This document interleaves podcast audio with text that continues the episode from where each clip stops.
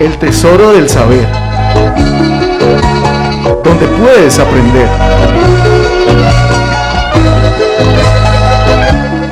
Cordial saludo para todos los que nos escuchan el día de hoy. Estamos con un nuevo programa del Tesoro del Saber. Aquí siempre llevándoles información, contenidos y actualidad de aquí y de allá para toda la institución. El día de hoy tenemos un tema que nos ha permeado en los últimos días, que venimos tocando el tema del retorno. Ya tendremos aquí un grupo de compañeros que abordarán el tema desde diferentes áreas, desde su percepción, lo que aticina un tema bastante interesante y que genera gran, no solo controversias, sino también cierta sensibilidad. Claro que sí, mi querida Margot. Todo un gusto acompañarte nuevamente en este espacio radial tan importante para nuestra comunidad. El día de hoy, una vez más, acompañados por nuestro maravilloso equipo de trabajo, Nidia Castro, nuestra licenciada en literatura, especialista en pedagogía y magíster en educación. Nuestro querido Giovanni Campos, concertista con experiencia en educación no formal, amplia trayectoria musical y conocimiento en pedagogía.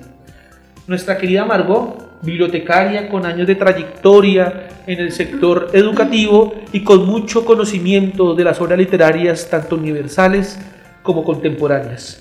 Y yo, acompañándoles el día de hoy también con mucho gusto, Joaquín Alberto Urbina, licenciado en biología, especialista en gestión de proyectos y magíster en educación, con un grato sentimiento de reencuentro y sobre todo con la motivación de tocar un tema que nos planteaba Margot, es un tema cúspide para este momento, un tema trascendental, mi querida Nidia. ¿Qué opinas tú frente a este planteamiento que nos hacen el día de hoy?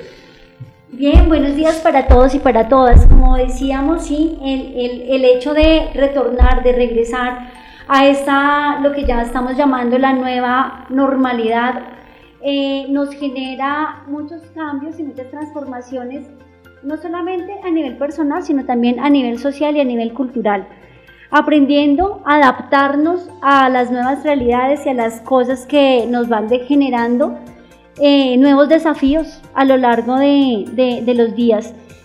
Se supone que poco a poco estamos regresando, poco a poco estamos volviendo y es el tema al que queremos abordar el día de hoy. Y desde el hecho de volver estamos intentando ver cómo regresan los procesos de lectura no solo a la escuela, sino a nivel personal, las nuevas formas de leer, los nuevos medios de lectura y ese es el tema que yo pretendo abordar el día de hoy, debido a los grandes beneficios que aporta la tecnología y la importancia de desarrollar habilidades lectoras en todas las edades y en todos los niveles del ciclo escolar. Eh, por tanto, para nosotros es muy importante conocer y saber que hoy día todos, grandes y chicos, estamos en mayor tiempo eh, conectados a la internet desde las pantallas y este ha sido las, las nuevas formas de leer, desde acá nos llegan las nuevas formas de leer. Nos preguntamos todo el tiempo, ¿será que a los muchachos no les gusta leer? ¿Qué está pasando con la lectura? ¿O será que no les gusta leer lo que les proponen leer en las aulas de clase? Eh, es importante cambiar un poco el paradigma de, los textos en físico a, a, las lecturas digitales, a las nuevas formas de leer desde la lectura digital, desde lo que sabemos que están leyendo los niños, niñas y adolescentes desde sus redes sociales hasta los textos que ellos se van encontrando en la, en la internet de manera digital.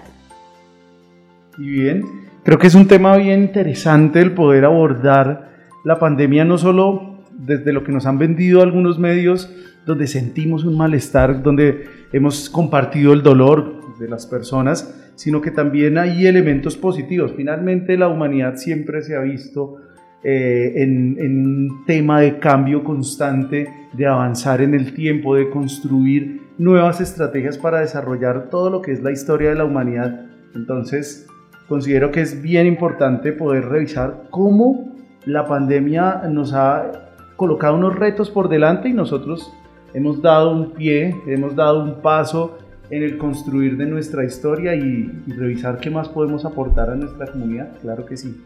Así es, Giovanni.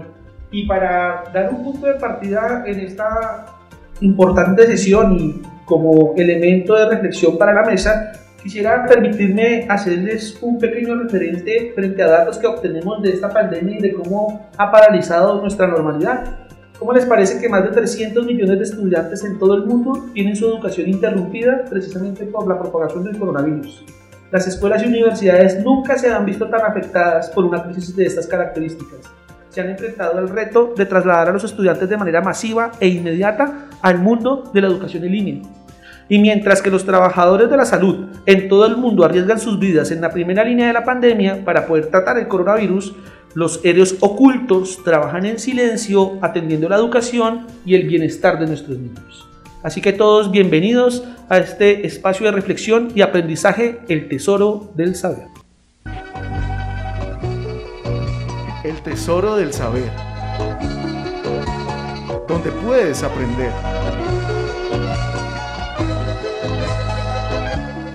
Bueno, claro que sí, retornamos a este espacio radial en el que tenemos como tema precisamente la reincorporación o el retorno a esta nueva normalidad.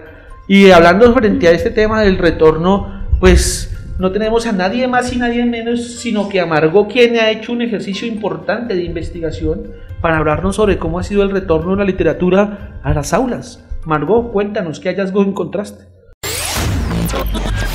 El mundo en su radio, notas de aquí y de allá. A ver, Joaquín, compañeros y radioescuchas.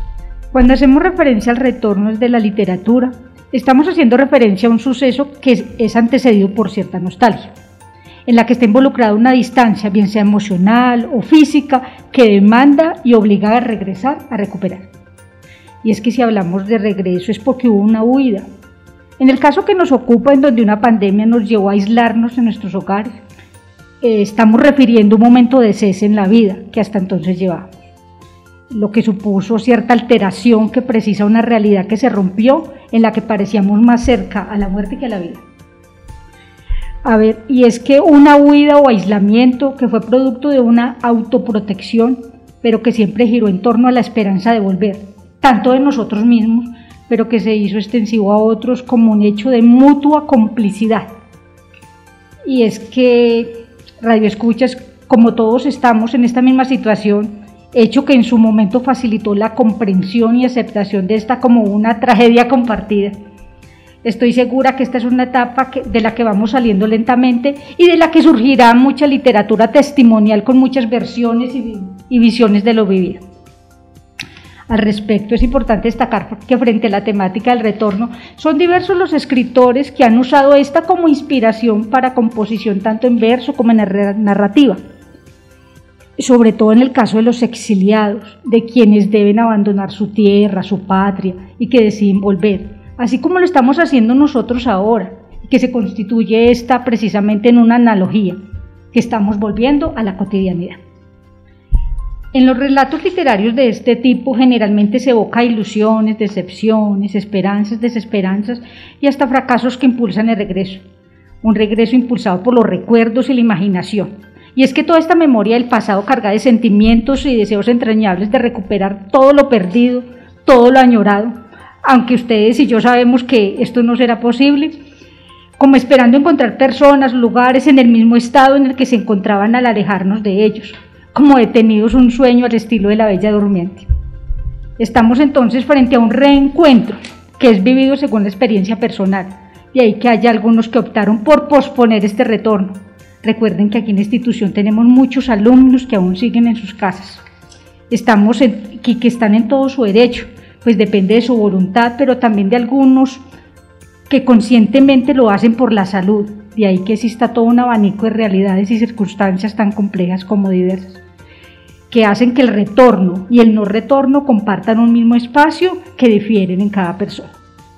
Como pueden darse cuenta, compañeros, la literatura funge como mecanismo, pero también como excusa para contar realidades, realidades desde diferentes formas y estilos. Esto porque como seres humanos tenemos una profunda necesidad de comunicar y el lenguaje oral no es la única manera de hacerlo. También se puede hacer a través del cuerpo, del lenguaje de la piel, de las miradas y los gestos y el lenguaje escrito se convierte en un medio cardinal de interacción para expresarnos y relacionarnos con los demás. Este es pues un acercamiento a lo que es el retorno de la literatura y de las narrativas. Muy interesante tu aporte, Margot. Déjame decirte que yo tengo una gran duda que quisiera compartir con ustedes frente al concepto que nos planteas. porque siento que de alguna manera la literatura, por lo que implica y converge en nuestras vidas, no tuvo que haber dado o no tuvimos que haberle dado una pausa durante la cuarentena. De hecho, estoy convencido y lo digo por mi experiencia personal que la cuarentena de alguna u otra forma me generó más espacios de lectura de los que tenía cotidianamente. Pero pues ahí también quisiera plantearles a ustedes otra preguntita interna y es, ustedes cuando hacen referencia al retorno y cuando decimos que retornamos a las cosas que nos gustan, en su vida diaria y cotidiana han vuelto a leer libros que anteriormente hayan leído y cómo les ha ido en esa experiencia. De hecho, yo quisiera participar de, esa pregunta que nos hace Joaquín, porque mi tiempo de cuarentena lo dediqué mucho a la lectura, pero siento que no leí, releí. Releí y volví a esos textos que en algún momento de mi vida generaron alguna remembranza y alguna nostalgia de las que nos habla Margot y también de aquellos conocimientos que uno va adquiriendo en el momento de leer. Entonces, volver a esos textos es volverlos a vivir, volver a encontrarse con ese diálogo narrativo, con esas lecturas que siempre van a despertar mayor interés. Y en el momento en el que tú lees y luego relees, siempre te vas a encontrar con cosas nuevas, con personajes nuevos, con lugares nuevos, con imaginarios nuevos, que es lo que nosotros encontramos a lo largo de, de la literatura, bien sea la literatura clásica o la literatura contemporánea. Y bueno, bien, retomando sobre la lectura, digamos que podemos hablar del tipo de personas y de la forma en que lee cada uno. Hay diferentes lenguajes, por ejemplo, hay personas que leen bastante desde un lenguaje un poco más visual. Y acá me causaba curiosidad algo, y era ver cómo alrededor del mundo se, se empezaban a tejer nuevas historias.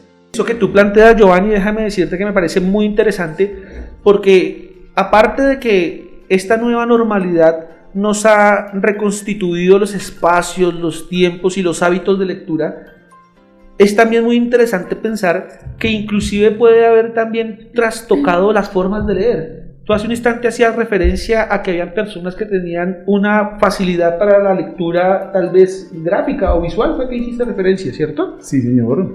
Y bajo esa perspectiva, pues a mí me queda la, la incógnita de cómo pudo haberse trastocado, transformado estas nuevas formas de lectura, Nidia. ¿Qué nos podrías contar de ello? Vuelta de hoja. El mundo en las letras. Bueno, gracias. Em, el propósito de permitir el acceso a la lectura digital es lograr que los niños y las niñas eh, desarrollen mejor su capacidad crítica, reflexiva y analítica usando las herramientas tecnológicas y el acceso a la Internet y a las pantallas eh, digitales que han sido los medios a los cuales los niños y las niñas han tenido para acercarse a sus procesos de lectura. Eh, anteriormente conversábamos y, y se hablaba mucho del tener cierta prohibición y cierta restricción del uso de la tecnología en las aulas de clase y a los niños más pequeños. Sin embargo, como le hemos venido mencionando, todo se transformó y era la forma en la que los niños tenían también para aprender, pero también para, para leer. Es por ello que estas nuevas tecnologías se deben incluir en los procesos pedagógicos y así despertar en los estudiantes mayor interés en los procesos de lectura. Por otro lado, eh, toda vez que la lectura crítica va más allá de una simple secuencia de grafías, todos sabemos que leer consiste en comprender y poner en desarrollo destrezas mentales y procesos cognitivos, pues leer críticamente es el proceso en el que un ser es capaz de dar opiniones y tener compromisos con la comunidad. De allí que los estudiantes hoy día están, y todos, todos, estamos leyendo desde las redes sociales, estamos leyendo la comunicación que nos llega desde la inmediatez y a esos procesos es que a los que nosotros debemos empezar a trabajar con los estudiantes para hacer eh, ejercicios de lectura crítica, porque esas son las nuevas formas que los niños están adquiriendo para acercarse a los textos sin descuidar el uso del texto lector, del, uso de la literatura dentro de las aulas de clase, pero pues estas han sido las formas que los eh, estudiantes nos, pues se han acercado a la lectura en tiempos de, de pandemia, pues también la, la, las condiciones nos han obligado un poco a eso. Sabemos que la lectura, además de una actividad lingüística, cognitiva y comunicativa, es una práctica social y cultural que debe promoverse desde, desde los diferentes grados de, escolaridad, pues con el nivel de complejidad que cada uno de los niveles refiere. Eh, por tanto, debemos empezar a pensar la escuela desde las herramientas tecnológicas para acercarnos a los procesos de lectura, generar diversas estrategias pedagógicas que se implementen para eh, lograr el desarrollo de los procesos de lectura que conlleven a los niños y a las niñas al fortalecimiento del pensamiento crítico desde un aprendizaje más reflexivo, eh, partiendo desde todo lo que ellos encuentran en la internet y en las redes sociales, porque estas son las nuevas formas que los niños y las niñas están adquiriendo para acercarse, como les digo, a los ejercicios de lectura, no solamente en el aula, sino también a nivel personal. Muy bien, ya déjame decirte que queda uno emocionado de pensar que así como la cultura Así como la misma vida es algo cambiante, que está en transformación permanente, ¿cómo es que nuestros hábitos, nuestras formas de leer también se transforman? E indudablemente, ¿qué impacto pudo haber generado, y tú muy bien lo explicas, la pandemia en estos hábitos de lectura y cómo es que esto a lo largo del tiempo van a generar unos lectores con unas características diferentes? Por supuesto, para mí no hay nada más generoso que el olor al libro nuevo. Y puede sonar a, frase de cliché, pero para los que somos buenos lectores, sabemos y conocemos que no, no hay nada mejor que entrar a la biblioteca, encontrar el libro, buscar, espiar esos textos, sacarlos, ojear esos textos. Y ese olor al libro nuevo es maravilloso. Sin embargo, pues esta es la nueva realidad de la que estamos hablando. Eh, posiblemente, y a mi manera de ver, eh, de, de, manera también muy personal, a quienes nos cueste un poco es a nosotros los más adultos, ¿no? Los niños nacieron con la tecnología y muy poco tú los ves a ellos cargando el libro en físico, pero eso no quiere decir que las nuevas generaciones y las nuevas ciudadanías no lean. Ellos sí leen, lo que pasa es que tienen unas formas diferentes de acercarse a la lectura, unas formas diferentes de ver los medios para leer y unas formas diferentes en las que se le propone eh, leer a los, a los niños. Ellos sí leen y todo el tiempo están leyendo, de hecho. Debemos empezar a trabajar con ellos el pensamiento crítico. ¿Para qué? Para que ellos precisamente seleccionen y reflexionen y también puedan crear juicios de valor frente a esos textos que ellos encuentran en la inmediatez de la, de la tecnología. Pero sería muy bueno también en alguna oportunidad poder escuchar a los muchachos sobre lo que ellos piensan de esto, porque, insisto, a quienes nos cuesta un poco es a nosotros los adultos que crecimos con la maleta llena de libros y entender este cambio es bien, pero bien trascendental. Eh, siento que cuando los estudiantes que estamos viendo en esta generación eh, tienen unas ansias de creatividad, ellos de una u otra manera se tienen que ver volcados hacia la literatura, a entender lo canónico de lo que ellos quieren proponer. Entonces muchas veces encontramos como unas nuevas teorías, unas nuevas tesis, eh, quizás algo a través de los medios audiovisuales y que puede ser para el público más joven algo novedoso, pero encontramos que el contenido de, estos, de estas creaciones maravillosas se basan en el canon literario. Eh, con algunas adaptaciones que sí suelen ser bastante llamativas y que vuelvo y reitero, permiten que el lenguaje visual crezca un poco más, el lenguaje gráfico, pero nutrido como siempre desde la literatura. Y es que si bien este retorno, este retorno viene cargado de, nuevas etiquetas, si bien antes de entrar en la pandemia estábamos viendo nuevas formas de leer, estábamos utilizando mucho los medios tecnológicos, este tiempo de encierro nos llenó de nuevas habilidades, nuevas destrezas y hace que volvamos mucho más cargados de conocimientos y de interés sobre todo por acercarnos a otro tipo de lecturas, pero también otro tipo de medios, de instrumentos para acceder a ella. De hecho, ahorita eh, en las aulas de clase se ve mucho, como lo dice Giovanni, que pues es la novela gráfica.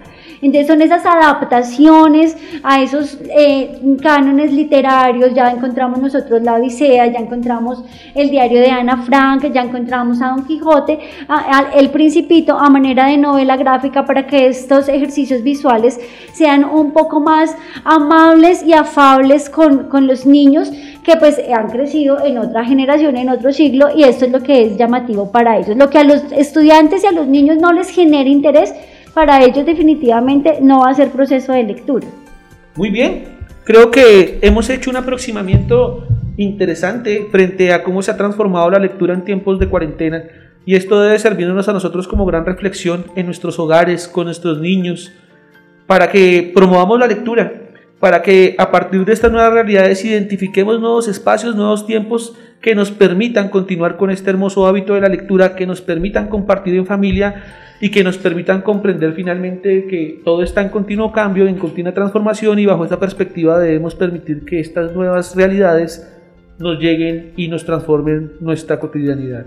Muchas gracias por este pequeño momento y vámonos con una pequeña pausa radial. Mi querido Giovanni, por favor, una pausa musical. ¿Qué nos quiere regalar? Bueno, claro que sí, los invitamos para que se puedan deleitar con un tema musical. Es sorpresa, no lo vamos a anunciar, vamos a dejar que lo escuchen, se deleiten y seguramente más adelante estaremos retomando parte de este tema musical que, que seguramente nos va a llenar no solo el alma, sino también ese espíritu musical.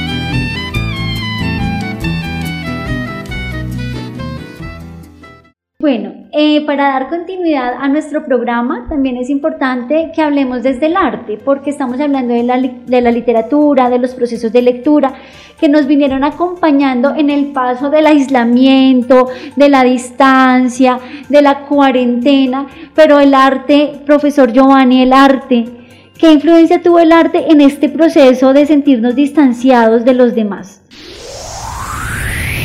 Vacunarte, exprésate emocionate, vive el arte. Bueno, aquí es bien importante nombrar los puntos positivos y los puntos que de pronto se pueden tornar un poco en contra, pero finalmente el arte siempre sale adelante, sobre todo en este tipo de dificultades que vive la humanidad. Voy a basarme en un texto que colocaban en una exposición en España, se llama Arte Ingenuo, de la colección de Santos Lloro, y dice que en tiempos de pandemia emerge el arte a veces con una implicación directa con la que se trata de acercar desde otro punto de vista una realidad omnipresente. Y aquí quiero hablar bastante de todos los cambios que ha sufrido, de hecho, el mundo del arte a raíz de las dificultades que ha asumido la humanidad. Les coloco un caso muy particular. Eh, antes de la Segunda Guerra Mundial, eh, las orquestas tenían una gran acogida y eh, a raíz de, este tipo de enfrentamientos donde eh, dentro de las víctimas se cuentan muchos músicos y donde también el golpe financiero es muy fuerte en todos los sectores, se ven en la necesidad de resumir en un solo instrumento eh, algo que se podía interpretar por varios músicos. De ahí empiezan a hacer un instrumento como lo puede ser la misma batería, donde un solo músico empieza a sintetizar lo que realizaban cinco o seis músicos más. Entonces vemos que a pesar de que las dificultades que ha vivido la humanidad son muy fuertes, pues también nos traen temas positivos, temas a, los cuales nos hemos visto abocados y pues esta seguramente no es la excepción. Acá yo les planteo una pregunta para que la podamos pensar todos con nuestros oyentes y es por qué consideramos que ha sido importante el arte en tiempos de pandemia. Y acá les voy a hablar de una de una experiencia muy bonita que hemos tenido en el gimnasio y fue empezar a buscar qué herramienta podemos encontrar para llegar a nuestros estudiantes. Y eh, a medida que pasaba el tiempo en la pandemia, a medida que se prolongaba el encierro en los hogares, vimos que era necesario buscar esos canales de expresión artística para ellos. Esto los motivó bastante. Eh, déjenme decirles que eh, el auge frente a, pasar más tiempo en un instrumento musical empezó a crecer, aumentó. Nuestros estudiantes muy motivados empezaron a generar no solo lo que se les pedían los espacios de clase, sino que iban más allá. Si nosotros pedíamos un tema musical, ellos decían, profe, yo ya monté otros dos, por favor escúchame la grabación. Y eso fue algo muy, pero muy bonito. Eh, después de esto encontramos una estrategia adicional y fue decirles, bueno, vamos a vivenciar estas clases como la vivencia un músico de manera profesional. Y les planteamos a ellos que con los medios que teníamos en casa íbamos a grabar de la misma manera. Cuando nosotros vamos a un estudio de grabación, eh, digamos que después de generar toda la temática con un productor musical, lo que se hace es iniciar la grabación músico por músico en un lugar diseñado acústicamente, eh, con los micrófonos y, todo el equipo que esto implica. Y después de generar el audio, pues ya si los intérpretes quieren ir un paso más adelante, pues que empiezan a generar la parte del videoclip, ¿cierto? Que ya es todo el apoyo visual. Pero antes esto era un proceso tremendamente costoso, muchísimo. Si estamos remontándonos a épocas de los 80s, 90s, asumir un costo, se necesitaba prácticamente el apoyo de una casa discográfica que en realidad tuviera un gran rubro de dinero para soportar todo lo que era movilizar esta industria. Hoy nuestros estudiantes tenían con su teléfono móvil el mismo micrófono con el que se podían grabar, desde las mismas aplicaciones que les dábamos con los instrumentos en casa. Eh, incluso tengo el, caso de una estudiante eh, donde la mamá vio que ella estaba tocando piano con el computador, con un piano virtual la mamá se convenció completamente, dijo, mi hija tiene demasiado talento, se pone en contacto con nosotros, profe, le quiero comprar un piano a mi hija. Y la asesoramos y la hija después nos envió un video, nuestra querida estudiante, tocando maravillosamente, toca prodigioso. La pandemia se convierte en un momento en el cual planteamos nuevas estrategias y nuestros estudiantes incrementaron su, su, nivel. Pero yo quiero hablar un poco más allá de eso para, para cerrar esta introducción en este tema y es comentarles que el arte nos permite desbordar y, generar un, un, momento de expresión de alguien que estuviera, por ejemplo, mucho tiempo eh, cohibido de, de, poder salir, de realizar las actividades que antes hacía. Y así como vimos en el ejemplo anterior, tomar un libro, pues también en el arte, tomar un lienzo, empezar a pintar, empezar a escribir, empezar a acercarse a todas las configuraciones del arte donde nos permite crear un mundo de sensaciones gigantescas y creo que aquí se han visto acogidas no solo las experiencias artísticas, sino que se traducen en nuevos temas, como todo es el manejo de los medios audiovisuales, la creación de largometrajes, de cortometrajes, de animaciones. Entonces creo que es un momento muy bueno para crear, para saber que incluso desde casa podemos generar materiales tremendamente profesionales y que bueno, todos tenemos la ventana abierta, tenemos plataformas digitales eh, donde podemos colocar nuestros trabajos, lo que queremos expresar. Es un momento muy bonito, es un momento que nos permitió acercarnos a nuestros estudiantes y que ellos también tuvieran un espacio maravilloso. Pero pues quisiera preguntarles a ustedes cómo han vivido estos momentos de pandemia, si se han podido acercar en algo al arte, acá quisiera de pronto escucharlos a ustedes. ¿Cómo, ¿Cómo, han vivido esta pandemia junto con el arte? Bueno, yo creo que sí, el arte es la manifestación del espíritu de la humanidad y la humanidad se ha transformado a partir de esta pandemia, pues debemos ver unas seguramente transformaciones de esas manifestaciones. Yo particularmente siento que como sociedad nos hemos vuelto más sensibles, tenemos de alguna otra forma un poco más de disposición para las manifestaciones que nos permitan precisamente esos elementos de trascendencia y de reflexión. Entonces creo que es un momento o un hito en la historia en la cual la humanidad va a empezar a recobrar la importancia que tiene el arte para nuestras vidas. Bien, eh, considero que el arte desde la escritura, hablo desde la escritura porque es un poco mi experticia, eh, a mí me permitió de manera personal estar acompañada en tiempos de pandemia. Siempre me ha gustado mucho escribir y, bueno, me acompañé de, esa manera. creando poesía, creando narrativas que fueran contando un poco la, la, realidad que estábamos viviendo. Eh, y lo que el profesor Giovanni manifestaba me parece súper importante porque no, no se vio solamente en los niños y en las niñas, se vio en los adultos. ¿Cuántos adultos tuvimos que en tiempos de pandemia aprendieron a pintar? Desde diferentes técnicas. Aprendieron a cocinar, porque también es un arte, ¿no? A innovar con nuevas recetas. ¿Cuántos adultos tuvimos que aprendieron a tocar un instrumento? Aprendieron eh, desde, desde las mismas herramientas tecnológicas que han venido transformando las nuevas formas de leer, también han transformado las formas del arte, como tú lo dices. Entonces, no solamente los niños, sino cuántos adultos, cuántos de nuestros maestros descubrieron esos talentos que tenían ocultos, pero que eran innatos a su ser y los descubrieron en tiempos de pandemia. Sí, efectivamente, encontrar ese espacio para cada uno de nosotros es maravilloso, el reencontrarnos y disfrutarlo. Muchas veces eh, pensamos solo en el sentido de la estética, pero es muy bonito lo que dices, Nidia, cuando hablamos de hacer arte para nosotros mismos. No solo es expresar para los demás, sino cómo nos está nutriendo a nosotros y sentir esa compañía. Bueno, para cerrar este, esta sección que ustedes bien saben se llama Vacunarte, pues en Vacunarte nos estamos vacunando esta vez con arte, con toda la música, la pintura, la fotografía, la literatura, todo lo que nos rodea. Por eso eh, volvemos a dejar el segundo segmento. Recuerda que escuchamos un tema musical hace unos instantes. Ese tema fue realizado precisamente en tiempos de pandemia junto con el profesor Henry Calderón, con un grupo de músicos que nos estaba acompañando eh, y también estaba yo acompañando con el saxofón esta bella melodía, se llama Patas de Hilo, un pasillo colombiano. Entonces los invito para que sigamos disfrutando la segunda parte de nuestro tema musical.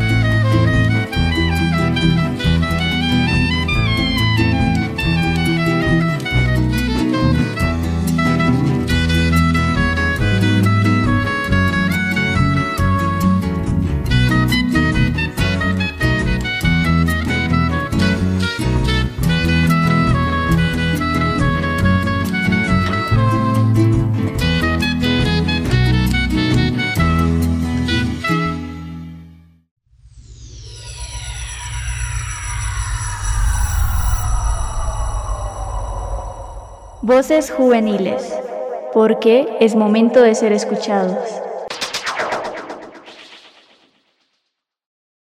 Muy buenos días a todos, les habla Laura Estepa, bienvenidos a la sección Voces Juveniles y el día de hoy hablaré de un tema muy interesante que es sobre los niños, niñas y adolescentes en la nueva realidad que estamos viviendo, es decir, con la pandemia, la educación virtual y presencial, la cuarentena, etc. Esta pandemia, como todos sabemos, nos trajo consecuencias negativas. Fue un cambio muy grande que tuvimos y aún tenemos que lidiar en nuestras vidas, como dejar de ver a nuestros amigos, compañeros, y tuvimos que quedarnos en casa afrontando en algunas ocasiones problemas del hogar.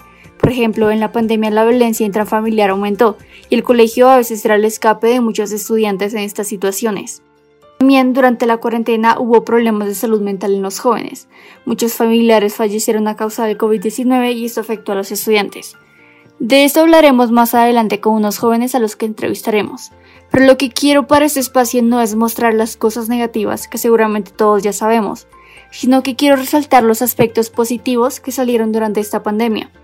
Las oportunidades que se le presentaron a muchos jóvenes que no hubieran podido acceder si la pandemia no se hubiera presentado, porque quiero mostrar que de todo lo malo siempre hay algo bueno. La verdad me parece que los jóvenes son increíbles. Muchos niños, niñas y adolescentes han tomado ventaja de estas situaciones para aprender algo nuevo o hacer algo bueno en su comunidad.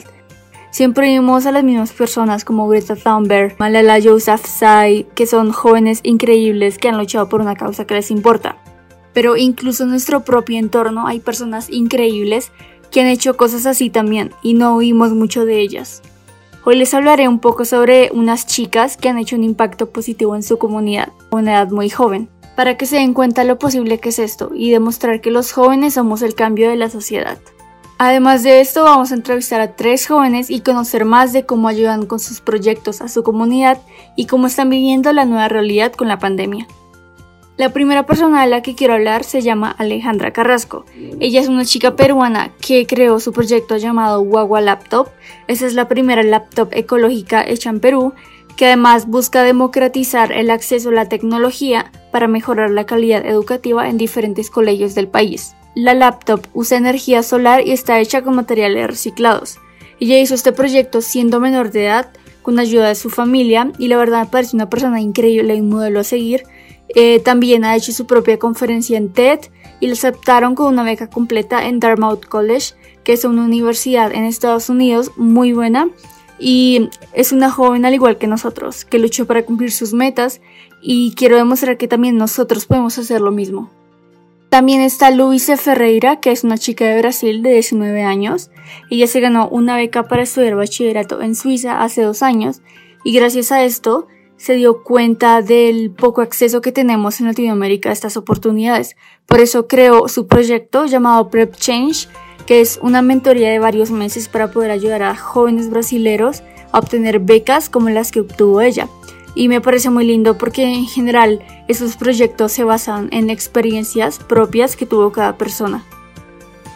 Ahora pasaremos a las entrevistas, no sin antes decir que tú que estás escuchando esto si quieres hacer algo en tu comunidad, no debes esperar hasta ser grande, porque desde ya mismo puedes hacer un impacto positivo y ayudar a muchas personas. La primera entrevista es a una chica de México llamada Fernanda, que hizo un proyecto sobre el tratamiento de aguas residuales en su ciudad. Muy buenos días a todos, nos encontramos el día de hoy con Fernanda Vázquez, una invitada muy especial. Hola a todos, mi nombre es Fernanda Vázquez Sánchez, soy del estado de Hidalgo, en México. Y bueno, para mí es un gusto poder estar aquí. Muchas gracias y pues nos encontramos acá para preguntarte un poco sobre, sobre tu proyecto, lo que te gusta hacer y también como un poco sobre la pandemia y que, cómo te ha afectado esta. Entonces, pues primero me gustaría que nos contaras un poco sobre tu proyecto em, y de qué se trata. Claro, con mucho gusto. Bueno, para empezar, eh, dentro de mi comunidad, yo pude identificar una problemática que va respecto al tratamiento de las aguas residuales, pues eh, a mi comunidad llegan aguas muy contaminadas que se utilizan para el riego de los productos alimenticios que se generan aquí en donde vivo y bueno, pues nosotros no consumimos esos alimentos y eso nos va causando problemas. Aparte de que se crea la contaminación del suelo, también se crean algunas enfermedades que no satisfacen el bienestar de mi comunidad. Mi proyecto está inspirado en, en un grupo social en el que participan personas que quieran unirse para poder mejorar el tratamiento de estas aguas y así poder ir logrando un bienestar para las futuras generaciones. Eh, mi grupo social va dentro de un grupo de Facebook en el que yo comparto información y ahorita estoy planeando crear un evento, aunque por el COVID eh, estoy como que dudándolo, pero tengo esa idea de poder ah, organizar una reunión en la que podamos debatir qué podríamos hacer para poder decirle al gobierno que lo que está sucediendo nos está afectando en el presente y nos va a afectar mucho peor al futuro. La verdad, tu proyecto me parece súper genial eh, y me gusta que desde joven ya estás empezando a hacer un cambio en tu comunidad y me gustaría saber también cómo te empezó a, a interesar el tema del cuidado del ambiente y del planeta Tierra. Bueno, desde chiquita la verdad me han inculcado que nosotros como humanos dependemos de los demás, que viene siendo los animales y las plantas. Entonces para mí la vida animal y la vida vegetal es algo muy importante y siento que como personas nosotros lo que tomamos lo vamos destruyendo, pero también podemos aportar algo mejor. Y es por eso que yo siento que el agua es de vital importancia para la vida y es por eso que es un tema que me llama mucho la atención y que prefiero que tengamos bienestar de salud, tanto los humanos, que bueno, viene siendo eh, la salud de mi comunidad, tanto los animales y la vegetación que habitan cerca de esas aguas. Muchas gracias. Y también mencionaste que la cuarentena eh, afectó en la actividad que querías hacer, el evento que querías hacer, pero no sé si también además de eso, la cuarentena haya afectado otros planes o la realización de tu proyecto? Eh, bueno, la verdad sí fue un poco complicado por lo mismo que eh, estamos en cuarentena y no podemos tener esas posibilidades de poder salir. Entonces sí se me complicó un poco porque todo lo tuve que hacer desde casa y llegó un momento en el que yo dije, ¿cómo puedo hacer algo funcionar si no tengo la posibilidad de poder expresarlo mejor, porque no, no siento que sea lo mismo poder expresarlo a través de una pantalla o a través de publicaciones en Facebook que ir y con las personas y estar hablando con ellas y hacerles entrar en conciencia de lo que está pasando. Pero llegó un momento en el que dije, lo voy a intentar y bueno, fui eh, mejorando mis publicaciones, fui dando promociones y pues la verdad eh, mi proyecto va bien. Qué genial, me parece súper interesante. Y mm, pues espero que ojalá puedas hacer un, evento y que puedas llegar a muchas más personas a pesar de la pandemia cuando se mejore todo esto. Em, también me gustaría saber, además de tu proyecto, eh, ¿qué otras oportunidades se te abrieron eh, gracias a la cuarentena? Bueno, de hecho, gracias a la cuarentena he empezado como a hacer investigaciones, me he puesto a estudiar algunas cosas y eh, actualmente estoy en un proyecto que es con, con un conjunto internacional eh, la líder de mi equipo es de Lebanon. Es un proyecto en el que todo es en inglés y yo soy la diseñadora gráfica. Es un proyecto de la remodelación de la educación en el que se están abriendo cursos para que las personas puedan entrar como participantes o también como maestros. Están, eh, bueno, hay un curso que la verdad me llama mucho la atención, que es el de artículos científicos de la salud mental. Creo que es un tema muy importante y es algo que al pesar de todo este tiempo nos puede funcionar porque eh, lo mismo de la cuarentena, porque siento que es un tema delicado y siento que todos podemos aprender algo nuevo. Sí, la verdad, me parece que por la cuarentena, aunque muchas cosas hayan cambiado, se han abierto otras posibilidades. Y también, última pregunta, me gustaría saber si tienes algún consejo que le podrías dar a un joven que le interese generar un impacto en su comunidad y quizás se vio afectado por la pandemia o piensa que es muy difícil o imposible. Pues mi consejo sería que de verdad lo intenten porque yo también decía que no podía lograr muchas cosas, pero me di la oportunidad y me siento capaz de poder lograr más cosas de las que estoy haciendo ahorita y si tendría que decirles algo más en específico, les diría una frase que me gusta mucho, que es esta. Nuestro destino vive en nosotros, solo debe ser lo suficientemente valiente para verlo. Muchas gracias por estar aquí, Fernanda.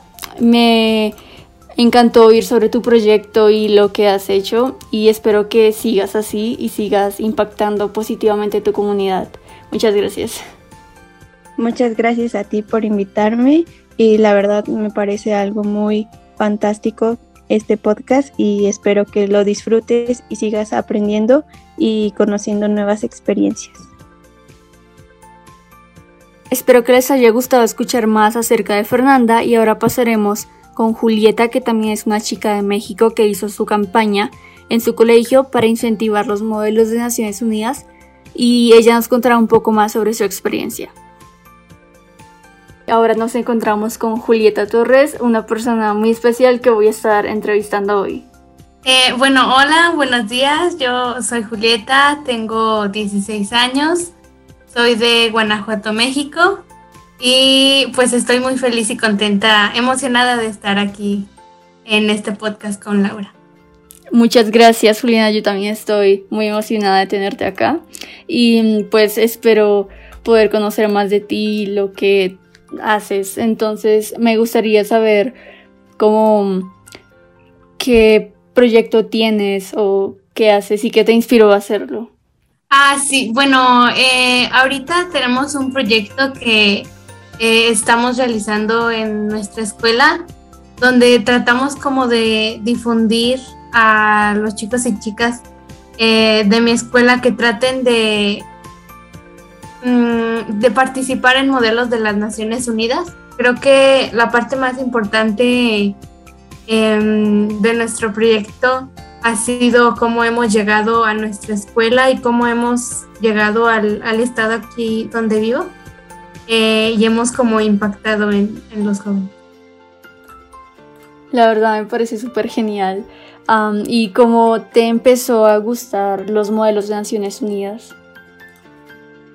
Eh, bueno, yo no conocía los modelos de las Naciones Unidas hasta que una, una prima mía eh, que vive en Yucatán me, me dio la convocatoria para un modelo que iba a ser allá y gracias a la pandemia pudo ser virtual y yo me pude a meter y participar.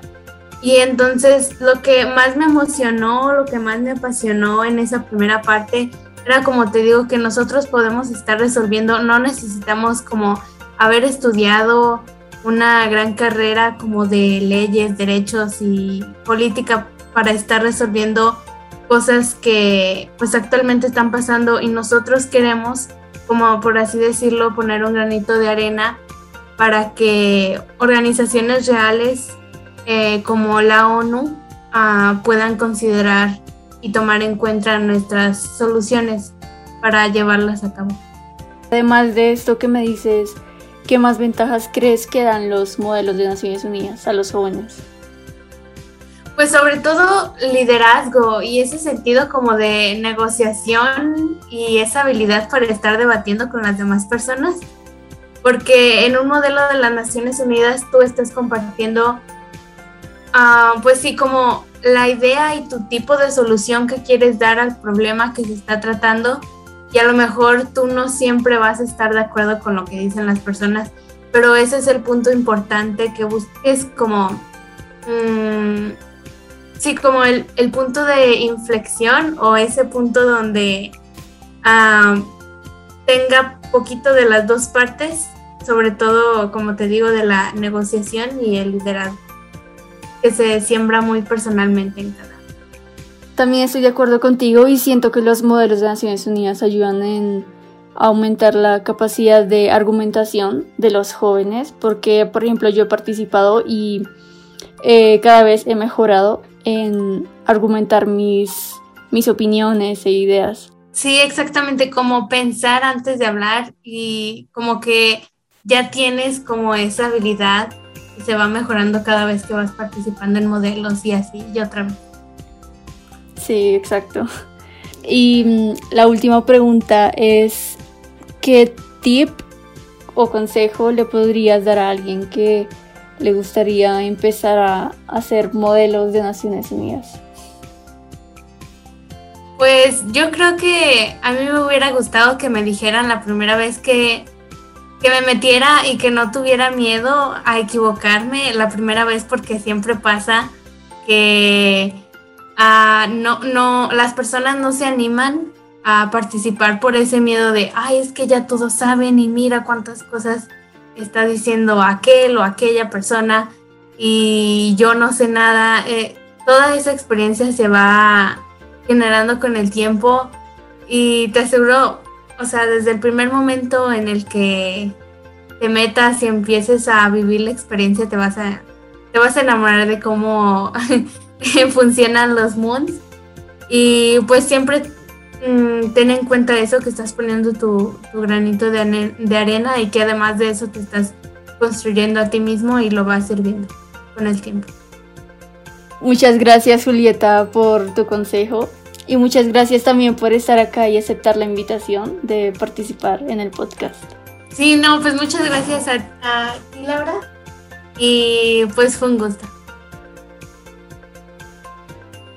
Ella fue Julieta y espero que hayan aprendido mucho y ojalá se animen a participar en los modelos de Naciones Unidas, que es un espacio donde pueden aprender muchas cosas, a debatir y como decía antes, a argumentar sus propias opiniones. Por último, también quería traer un estudiante en nuestro colegio para que nos diera su perspectiva sobre la nueva realidad con la pandemia. Él es Sebastián Pavón. Hola Sebastián, ¿cómo te encuentras el día de hoy? Muy bien Laura, ¿y tú cómo te encuentras? Muy bien, muchas gracias. Estoy muy contenta que estés el día de hoy acá con nosotros y pues me gustaría preguntarte algunas cosas y también conocer tu punto de vista como estudiante del colegio. Entonces, primero me gustaría saber cómo cuando empezó la pandemia, ¿qué pensaste? ¿Creías que iba a durar poco o, o qué pensamientos tuviste? Bueno, Laura, pues primero que todo, pues agradecerte por tu invitación, pues porque a mí me gusta hablar mucho. Y creo que son estas preguntas de las que vamos a hablar hoy, pues son de gran relevancia por todo, pues esta nueva realidad por la que estamos pasando. Entonces, mmm, con respecto a lo primero que me preguntaste, de qué pensé cuando todo empezó, en realidad me acuerdo muy bien porque estaba con mi familia y estábamos viendo las noticias, pues normal. Y y era nada, pues dijeron como que en China pues había como un no se refirieron a él como un virus, sino como más como una nueva enfermedad. Y en realidad con mi familia no le prestamos demasiada atención, sino que en realidad nos dejamos llevar como por esa culturalidad que tenemos en Occidente de creer que en China hay demasiadas enfermedades por el hecho de que pues comen mm, cosas como exóticas. Entonces nos dejamos llevar como por eso y no le prestamos como demasiada atención. Y, y sí yo pensé como ah pues debe ser algo de allá no debe ser tan importante pero pues ya con el paso de las semanas pues sí me di cuenta de como que sí está afectando pues más ya gravemente los países vecinos a, a China como Corea y Japón y ya como que le empecé a prestar como un poco más de seriedad de, de la que pues le presté en un inicio, pero sí. Y durante la cuarentena, ¿cómo estuvo tu salud mental? ¿Afectó? Sí, claro, o sea, yo creo que a todos nos ha afectado esto. Eh, pues en el estado mental yo creo que, mm, no sé, pero en mi caso creo que me ha afectado para, para bien, ¿sabes? porque antes de la pandemia yo estaba cargando como con mucho estrés debido al colegio y al futuro, por decirlo de alguna manera. Y como que este espacio, no sé, como de cuarentena y, de estar con mi familia y conmigo mismo también, pues me ayudó como a establecer, mm, no sé, como una nueva conexión, tanto con ellos como conmigo mismo. Y me ayudó como a mm, superar esos problemas y a tratar de mejorar un poco esos aspectos que no me gustaban de mí mismo. Por ejemplo, te digo que, eh, no sé, antes yo era muy desorganizado, era demasiado organizado y dejaba todo para, como para última hora con respecto a las tareas y así. Pero ya mm, cuando empezó todo esto me empecé a dar cuenta de que pues eso no era como algo sano que me estaba haciendo pues como mal, ¿sabes? Y ya empecé a buscar estrategias y métodos que me han ayudado pues para para estar mejor y ser más organizado, ¿sabes? Ese, pues, ese es como un ejemplo que te puedo dar, pero pues puedo darte otros, mm, no sé, otros cinco con respecto a lo que mm, he mejorado en torno a mi estado mental. Sí, la verdad, estoy de acuerdo contigo. Yo siento que la pandemia también me trajo aspectos más positivos que negativos y me ayudó a, a mejorar en muchas cosas. Por ejemplo, también fui más organizada, organicé como el tiempo y, y empecé a hacer más cosas que me gustan hacer gracias a la pandemia. Y muchas gracias por estar acá hoy, Sebastián. Me alegro que me alegra haber escuchado tus opiniones e, e ideas. Muchas gracias a ti, Laura. Espero que esta sección de hoy les haya gustado mucho y se hayan inspirado a hacer cosas nuevas, a luchar por lo que les apasiona y saber que los jóvenes podemos lograr grandes cosas. Recuerden que cada cosa negativa siempre tiene un lado bueno y aprovechen las oportunidades que, les ofrece la nueva realidad, como concursos, talleres online, las herramientas digitales, etc. Muchas gracias por escuchar, recuerden que soy Laura Estepa y hasta luego. Queremos hacer el cierre de nuestro programa con la intervención de Joaquín Urbina, quien nos va a hablar de las transformaciones que ha tenido también la escuela en sus formas de enseñar y en sus formas de aprender.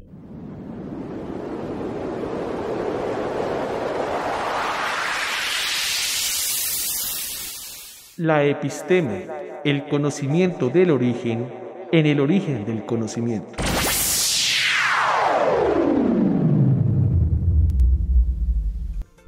Claro que sí, Nidia. Pues te cuento que como estamos en periodo de transformación, de cambio y de renovación, la escuela no ha sido ajena a esta realidad.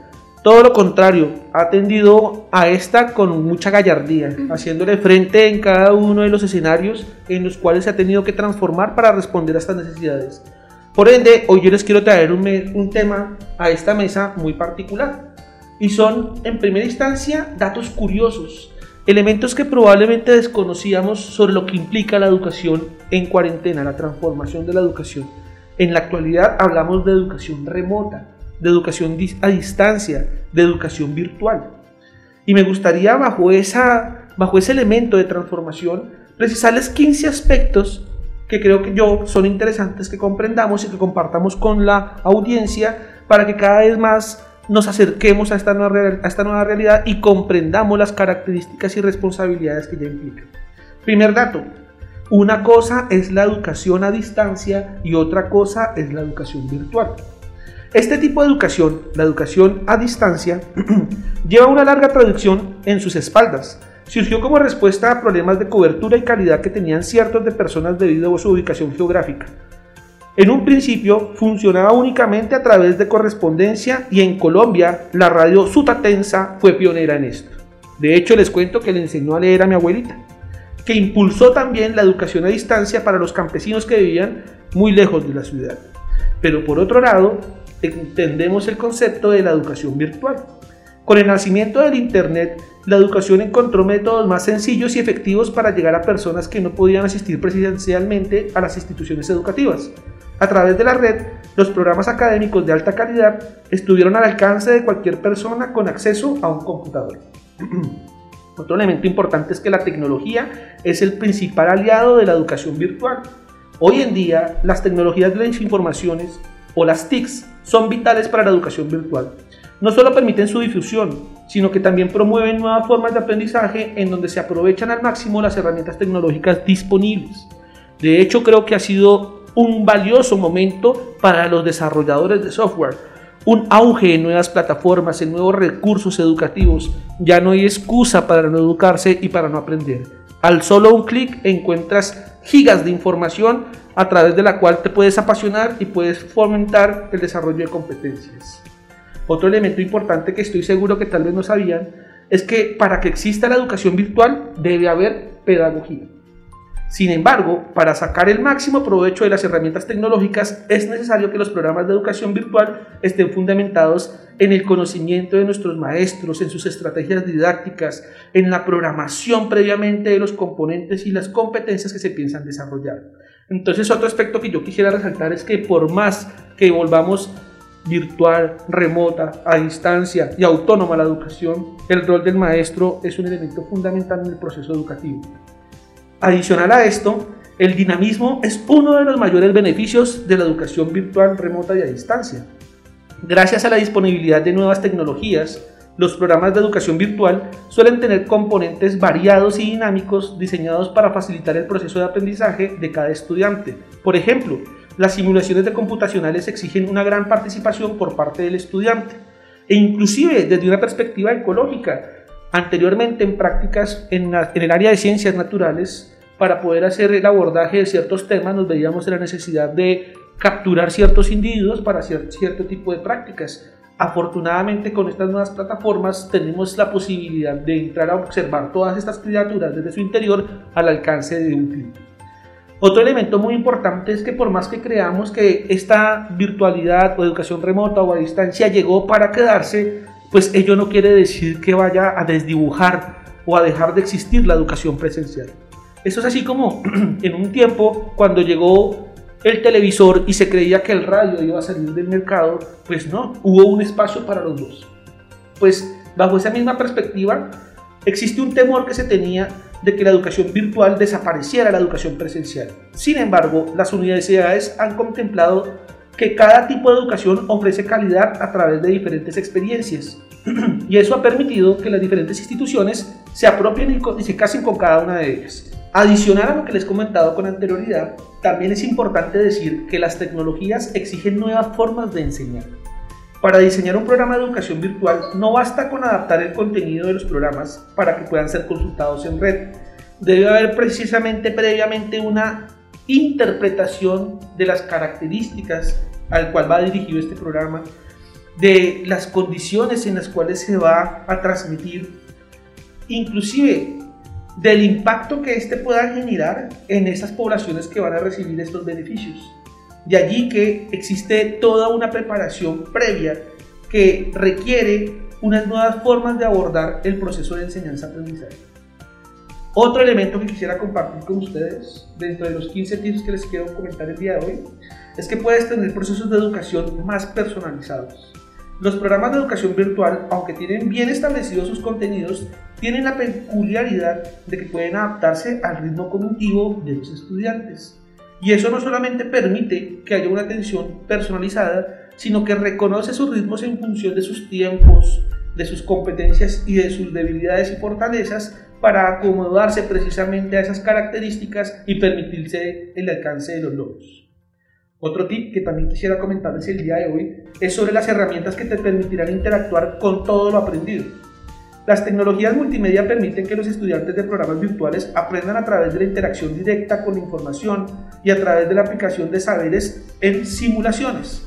Esa práctica de la cual hemos hecho tanto énfasis en la escuela, de que trascendamos de la teoría, de que tumbemos los muros del aula y vayamos a la realidad, a mirar en el contexto los fenómenos y los componentes que queremos aprender, pues con este nuevo mecanismo de educación lo podemos facilitar.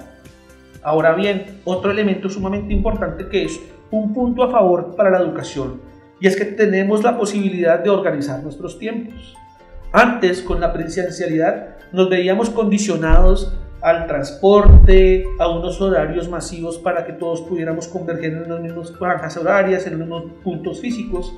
Pero lo cierto es que este nuevo enfoque educativo nos permite que cada uno, desde sus propios ritmos, sus propias agendas, desde sus propias condiciones, puedan establecer sus tiempos acorde a sus necesidades para desarrollar sus programas formativos. Otro aspecto importantísimo para ir cerrando es que jamás quedarán sin resolver tus inquietudes. Gracias a que la educación virtual, presencia, eh, remota o a distancia es un proceso más personalizado. Toca las inquietudes de cada uno en el margen del tiempo. Le da la posibilidad a los estudiantes de manifestar sus incógnitas, sus observaciones, sus preguntas, para que el maestro, conforme tenga la posibilidad de ir recibiendo, vaya dando respuesta y genere la tan importante retroalimentación que en procesos de evaluación es la clave del éxito educativo. Para ir cerrando, la autonomía es la clave para el éxito en la educación virtual.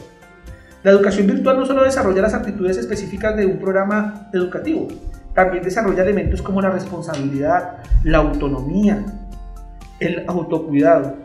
Una cosa es que te lleven a una institución educativa y te pongan frente a un maestro en un grupo de estudiantes y otra muy diferente que en la comodidad de tu casa te veas con la necesidad de conectarte en un espacio o de abordar ciertos contenidos bajo tus propios ritmos. Esto puede ser un arma de doble filo, ¿qué pienso yo? La autonomía es clave para el desarrollo del éxito en la educación siempre y cuando el estudiante haya tenido un desarrollo y unos hábitos previos. Debe haber un acompañamiento por parte de la familia para ello. Es clave para los estudiantes que ya lo han desarrollado. También lo es en la medida en que les permitirá empezar a manejar esa autonomía y esa responsabilidad. De allí la importancia de que todos estemos involucrados para asegurar esa conectividad y el desarrollo de esos compromisos. Y finalmente, queridos compañeros, lo que me parece a mí más interesante de esta nueva oportunidad es que nos ha tumbado los muros y las distancias. Podemos educarnos en cualquier momento y en cualquier punto del planeta. Creo que esto realmente es un llamado a la nueva era y creo que nos exige a nosotros como educadores también una gran responsabilidad. Hemos tenido la oportunidad de ver cómo la educación en un año se ha transformado y ha revolucionado casi todos los escenarios y bajo esa perspectiva nos compete a nosotros como profesionales de la educación estar muy atentos a los nuevos retos, a las nuevas preguntas y a las nuevas encrucijadas que nos plantea este proceso formativo para que de manera comprometida, con vocación y con la convicción de que estamos construyendo país, aportemos cada vez más en el mejoramiento de la educación de nuestro país. Queridos compañeros, una preguntita frente a ello. ¿Cómo han visto ustedes en su diario vivir esa transformación de la educación? ¿Les ha tocado, les ha permeado muy concretamente? Cuéntenos, por favor. Claro que sí. Hablando de esto, eh, era difícil pensar un escenario como el que estamos viviendo hoy en día con unos cambios tan revolucionarios. Encontrar en la educación virtual a profesores realizando una labor de transmisión como la que podíamos ver antes en televisión. Ver elementos donde están frente a una pantalla estamos en unas clases, en una teleconferencia donde la podemos tener en cualquier momento. El estudiante que no pudo asistir a la clase, que pueda ver una grabación de clase y recibir el conocimiento del profesor. Es más, lo puede repetir el que estuvo en la clase y dice, no quiero volver a, ver los contenidos que me planteaba el profesor, lo puede volver a hacer. Algo que no se podía ver antes. Eh, el micrófono solo se veía en las izadas de bandera. Ahora es un elemento que hace parte de todos los salones en todo momento está funcionando. Tener una pantalla interactiva requería de una inversión muy fuerte y ahora la tenemos en todos nuestros salones. Podemos acceder a toda la información, compartir videos. Creo que es un escenario maravilloso para nosotros que también, vuelvo y reitero las palabras que nos decías, la autonomía y la responsabilidad del estudiante y el rol que genera con el profesor, esa comunicación, el llegar a ver la responsabilidad en diferentes niveles.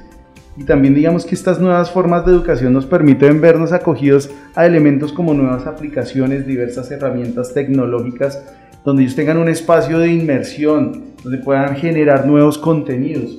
Entender cómo antes quizás se podía ver un videojuego como, como una pérdida de tiempo y ahora se encuentra en la gamificación una herramienta importante para que puedan aprender. Entonces creo que, esto ha sido un escenario maravilloso. Yo lo hablo desde mi experiencia como productor musical, el poder traer a las aulas una experiencia tan bonita y generar un proceso novedoso, que ya no solo los estudiantes ven los elementos teóricos desde la partitura y desde toda la parte que se aborda en el conocimiento y la teoría del arte, sino que también lo están poniendo en práctica de una forma eh, en la que ellos pueden practicar, pueden visualizar un panorama extenso y pasar a escenarios que antes se veían tan lejanos y que ahora los tenemos muy cercanos. Estamos entonces frente a un retorno, un retorno que nos hizo ir y volver, ya diferentes, ¿cierto? Con nuevas habilidades, nuevos conocimientos, nuevas destrezas. Y, eso es lo interesante de, estos volveres, de estos volver a donde estábamos antes, pero diferentes y todas estas experiencias de seguro cambiarán nuestra vida y, para bien, porque se, se, nota cierto progreso, cierto avance en la forma como antes concebíamos la vida.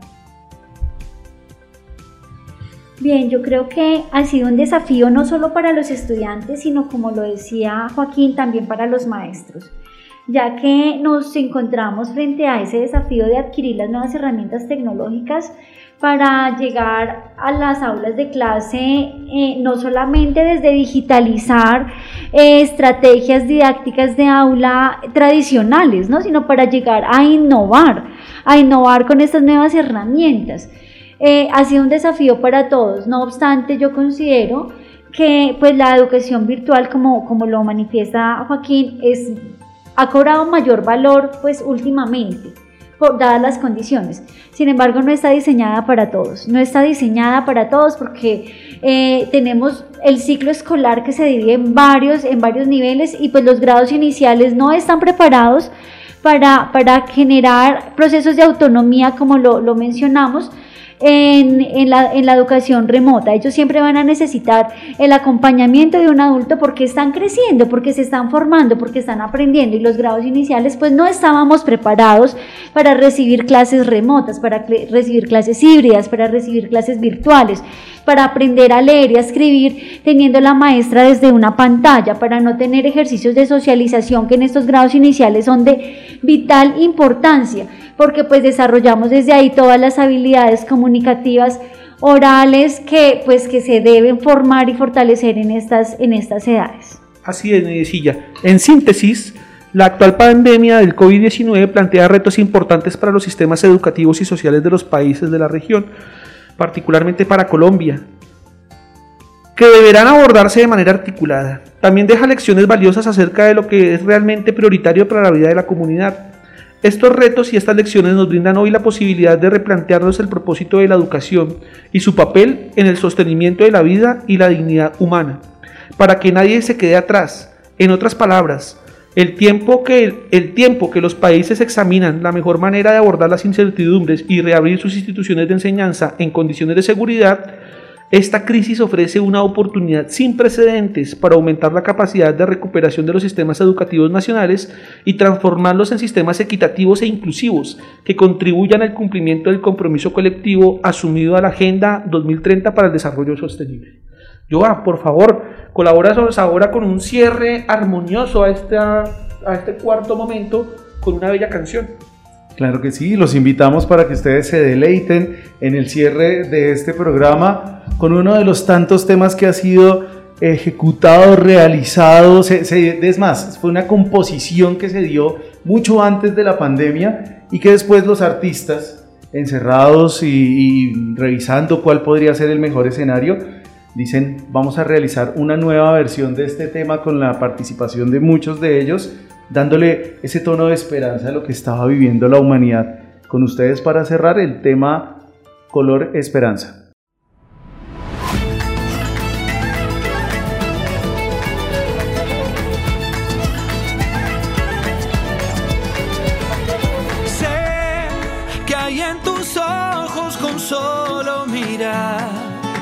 Estás cansada de andar y de andar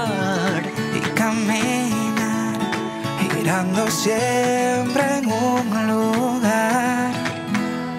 Sé que las ventanas se pueden abrir, cambiar el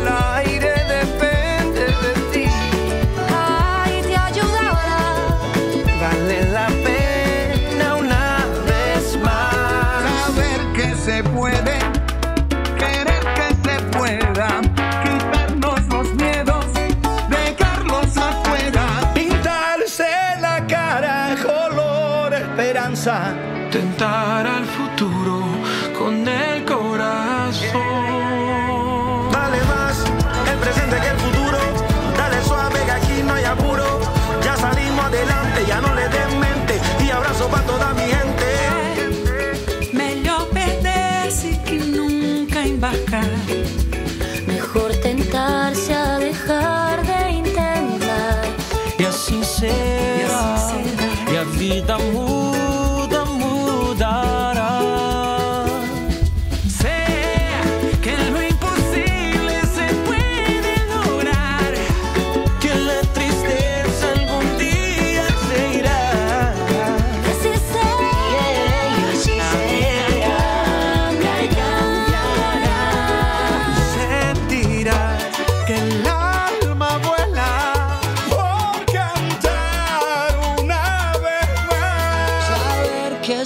que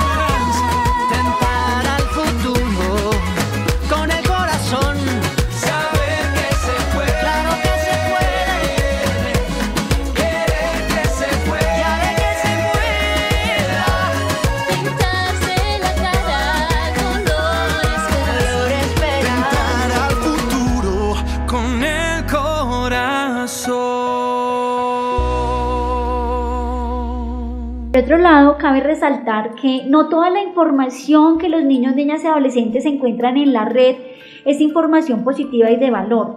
Por ello es importante que ellos aprendan a apropiarse de esta información de tal manera que tengan la capacidad de tomar una postura frente a lo que leen, pero haciéndolo con argumentos que lo sustenten y así crear juicios de valor. Por tal motivo, quiero concluir afirmando que los procesos de lectura que se dan desde los nuevos medios y las nuevas formas de leer deben ser guiados y orientados para que los estudiantes eh, pues vayan adquiriendo estas habilidades lectoras con un sentido crítico y desde el, pensamiento, desde el desarrollo del pensamiento crítico.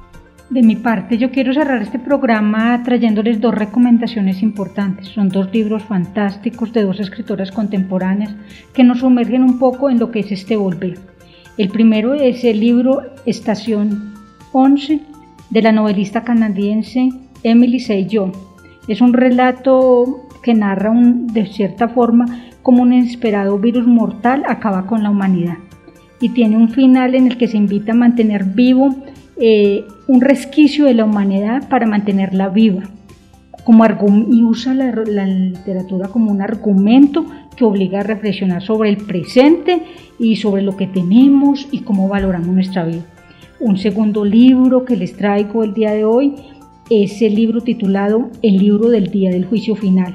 Es también de la escritora norteamericana Connie Willis, que cuenta cómo en el año 2054 una estudiante emprende, emprende un viaje de regreso a la Edad Media.